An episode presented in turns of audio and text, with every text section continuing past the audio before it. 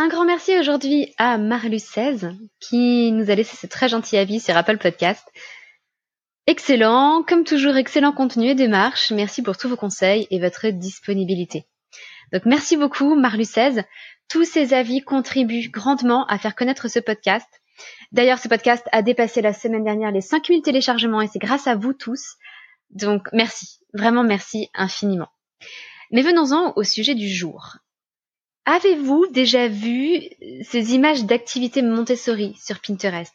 On a souvent plein de tableaux avec toutes sortes d'épingles et beaucoup d'activités dont un certain nombre reprennent le même principe.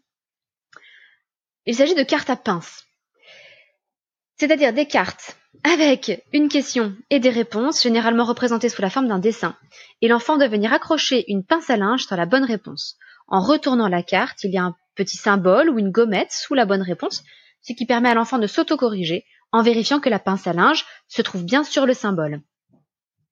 Alors certes, ces fameuses cartes à pince répondent bien à l'un des critères du matériel scientifique Montessori, à savoir l'autocorrection.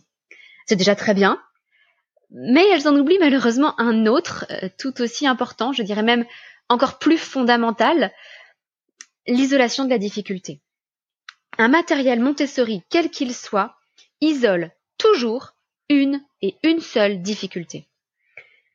Si vous prenez l'exemple de la vie sensorielle, par exemple avec les flacons des saveurs, on pourrait très bien faire goûter à l'enfant du sucre en poudre, du jus de citron, des grains de sel ou une feuille d'endive, pour découvrir les quatre grandes saveurs que sont le salé, le sucré, l'acide et la mer.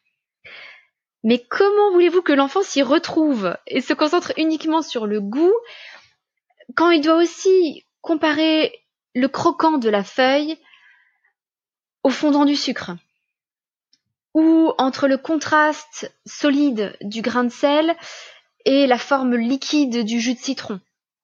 Au final, il va se disperser, son attention va se retrouver dispersée. Et c'est pour cela que dans la vie sensorielle Montessori, on prépare pour l'enfant quatre flacons avec de l'eau sucrée, de l'eau salée, de l'eau additionnée d'un peu de jus de citron et de l'eau de cuisson d'endive, par exemple, ou alors de pamplemousse, de, euh, de la partie blanche du pamplemousse qui est amère. Ainsi, l'enfant peut isoler la difficulté, puisqu'à chaque fois, il a de l'eau, et simplement cette eau présente une saveur différente. Et tout l'enjeu de la présentation, dans ce contexte-là, ça n'est pas la texture, ça n'est pas le croquant, ça n'est pas le solide ou le liquide, c'est la saveur. Donc on isole une seule difficulté, la saveur. Alors revenons-en aux cartes à pince. Souvent on les propose alors que l'enfant ne dispose pas encore d'une grande motricité fine. Or, les pinces à linge utilisées sont souvent très petites. Elles sont adaptées à des toutes petites cartes. au final, c'est donc un exercice qui travaille tout autant la motricité fine que le sujet de la question présente sur la pince. Alors franchement, autant oublier ce type de matériel, très honnêtement. À la limite, quand l'enfant est plus grand et maîtrise davantage la motricité, et maîtrise suffisamment cette compétence de venir accrocher une pince à linge, ces cartes à pince pourraient retrouver une utilité et une place parmi du matériel Montessori plus classique. Mais avons-le, c'est souvent un matériel bien pauvre par rapport à tout ce que propose Maria Montessori, à la richesse de ce matériel scientifique. Un exemple de carte à pince classique propose par exemple de placer une pince à linge sur la bonne couleur. Euh, de placer pardon la pince à linge d'une couleur donnée sur un carré de la couleur correspondante. Si vous avez une pince à linge rouge, vous allez la placer sur le carré rouge, la pince à linge bleue sur le carré bleu, etc. C'est donc un exercice de mise en paire qui repose sur la couleur. Alors, laissons de côté un instant la difficulté de la manipulation des pinces à linge et prenons uniquement l'intérêt global de cet exercice. Mais on a tellement mieux à proposer dans la vie sensorielle Montessori. Tout d'abord, on va isoler les couleurs grâce aux tablettes de couleurs qui sont toutes identiques à part la couleur. Ce ne sont pas des objets colorés, ce sont des tablettes. Elles n'ont rien de distinctif, elles n'ont pas de texture différente, elles n'ont pas de forme différente, elles se distinguent uniquement par la couleur. Et on peut proposer ensuite à l'enfant de retrouver dans son environnement tous les objets qui vont avoir la même couleur que ces tablettes. Donc il va aller chercher tout ce qui est rouge dans l'environnement en se promenant avec sa petite tablette rouge pour comparer. Et c'est tellement plus riche parce que ça va permettre d'observer des nuances beaucoup plus fines entre un rouge bordeaux et un rouge vif, ou alors de se demander si la couleur que l'on voit là est plutôt un bleu ou un vert canard, et dans quelle catégorie la ranger. Bref, très honnêtement, je crois qu'on peut oublier les cartes à pince. Oublier Pinterest et ces jolies images colorées qui correspondent rarement à la réalité de ce que propose la pédagogie Montessori. Et si on se plongeait plutôt à la place dans toute la richesse de ce que la vraie pédagogie Montessori a à offrir, en particulier dans ce, magnifique domaine que l'on appelle la vie sensorielle. Maria Montessori a passé des années à hum, mettre en place, à épurer le matériel qu'elle proposait. Tout ce qu'elle propose a été validé par les enfants. C'est-à-dire que si quelque chose n'intéressait pas les enfants, elle le retirait de la salle de classe, tout simplement.